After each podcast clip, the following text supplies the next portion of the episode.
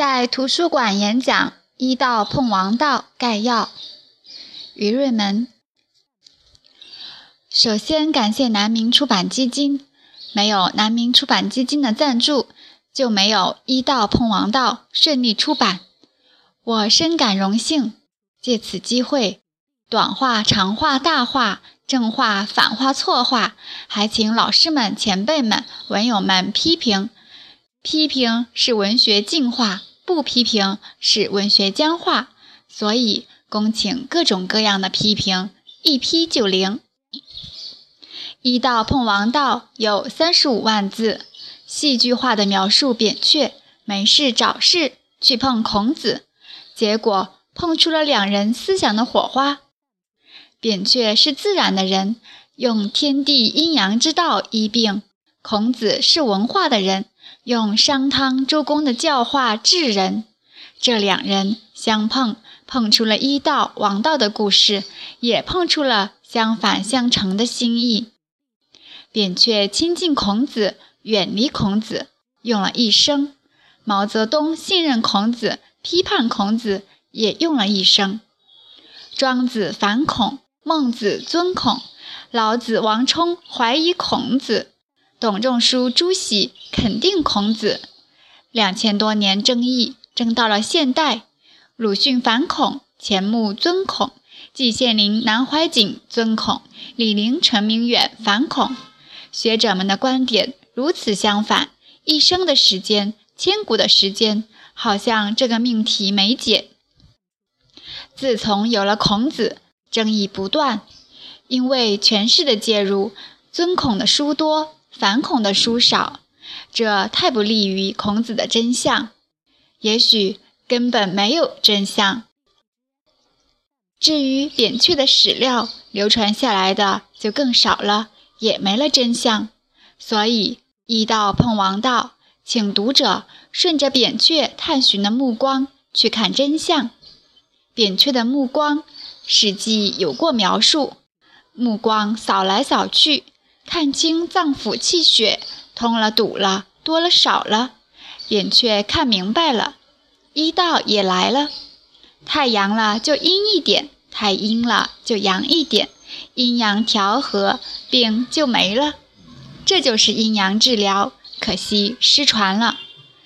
我天天研究阴阳治疗，在研究诊所得到百分之九十八的成功，不及扁鹊百分之一百的成功。现代不如古代。扁鹊治病被司马迁写的神乎其神。如今的人哪里见过神？如今高寿的人也多，教育的背景也深，心明眼亮，信真相，信养生健康。医道碰王道就是为这样的人群而写。这本书是一本反书，反什么？反文化道统。《西游记》《红楼梦》《聊斋志异》《儒林外史》，甚至《金瓶梅》，都是反文化道统的书，各有各的反动，不离反书的本质。道统认定扁鹊是神，孔子是圣，反道统就是不写扁鹊的神，不写孔子的圣，反其道而行之，写他俩是人，写气血骨肉，写爱恨情仇。还要反写和反衬，甚至动用春秋笔法，褒思想自由，贬道统神圣，赞个性张扬，批奴性僵硬。如今正写的书是主流，拥护文化道统也是主流。然而南明出版基金的评委们选择非主流的医道碰王道，授予了赞助，帮助了出版，令我大感意外。令我大感荣幸，敬请允许我再次感谢南明出版基金，感谢萧红博士、谭毅博士、何宇怀博士、吴忠杰教授和郝元宝教授。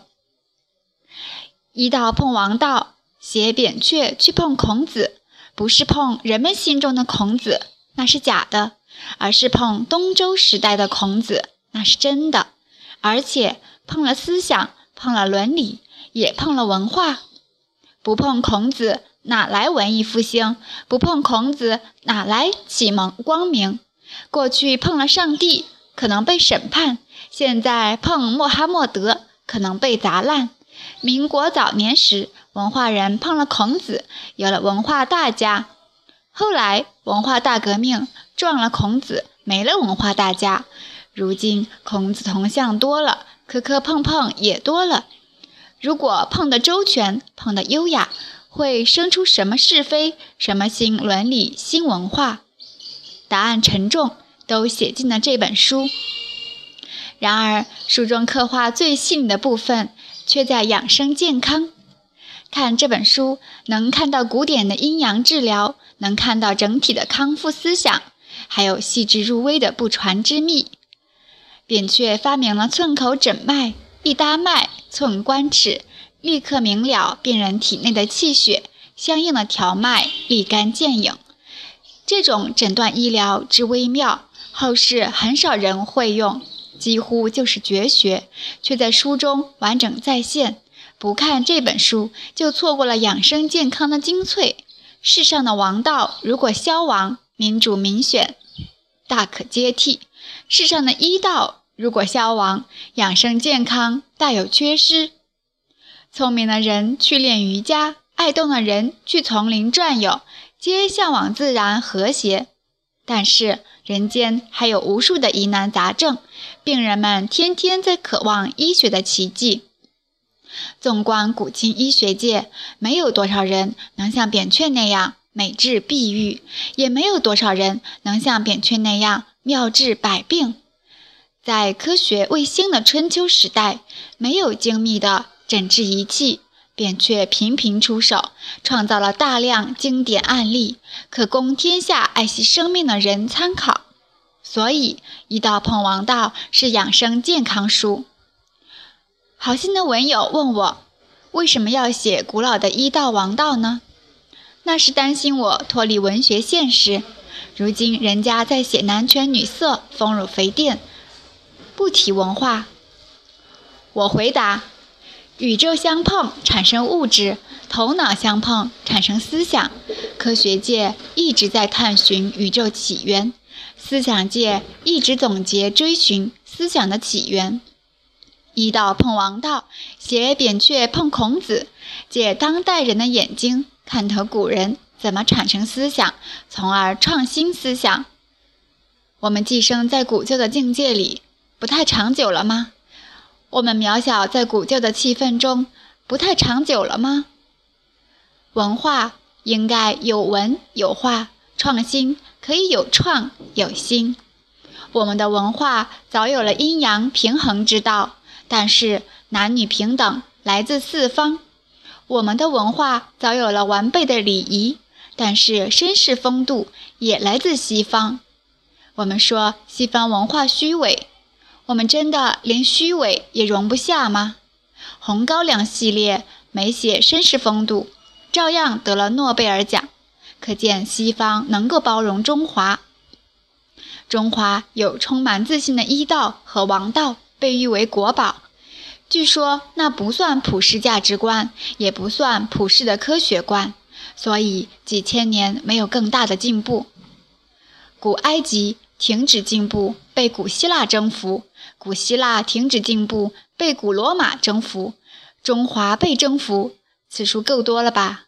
现在越来越多的人说，都是文化出了问题。中华王道是病态，远离了阴阳平衡，是奴性的文化，不是平等的文化。如果这种说法成立，那么追溯文化来源，倡导文化创新，可以成为医道碰王道的主题。扁鹊可以再生。跳出六道轮回，伦理可以再见，倡导自由平等。人长久躺着，身体变得僵硬；文化长久躺着，思想变得僵硬。春秋时代可不是这样的，那时王权衰落，诸侯兴起，文化人很能创新。老子一不小心就留下了一部《道德经》，常丧君刻意小心。就传给扁鹊一卷医方，扁鹊思路灵活，发挥了诊脉调脉。孔子继往开来，删诗书，传典籍，立忠孝，倡礼乐，正是这位孔子统领封建意识，构造专制理论，占据文化道统，为帝王完备御用文官教化，为人民定制移风易俗教化。如此教化，德谟克里特不留心，亚里士多德不曾想，毕达哥拉斯不会算，苏格拉底不可辩，柏拉图不能写，凯托尔和塞瑟罗不愿说。然而孔子留心了，想了算了，变了写了说了，引导了古代的文化革命，直到二十一世纪，他还在教化神州大地。当所有的神都不灵的时候，孔夫子显灵，顺应了两千多年钦定的王道，证明了一场短暂的新文化运动绝不能废除古老的习惯，证明了无产阶级的文化大革命也不能改变孔夫子的道统。如有改变，那将是资产阶级的文化启蒙，无产阶级想不到那么远。医道碰王道，让孔子的王道走进艺术，供人观赏；让扁鹊的医道走出艺术，助人健康。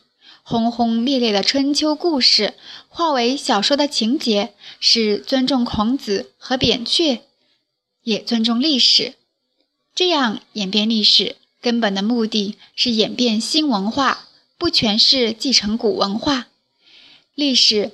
从来都是活动的、变化的。每一朝、每一代都要改写历史。官史无所作为时，明史必有可为。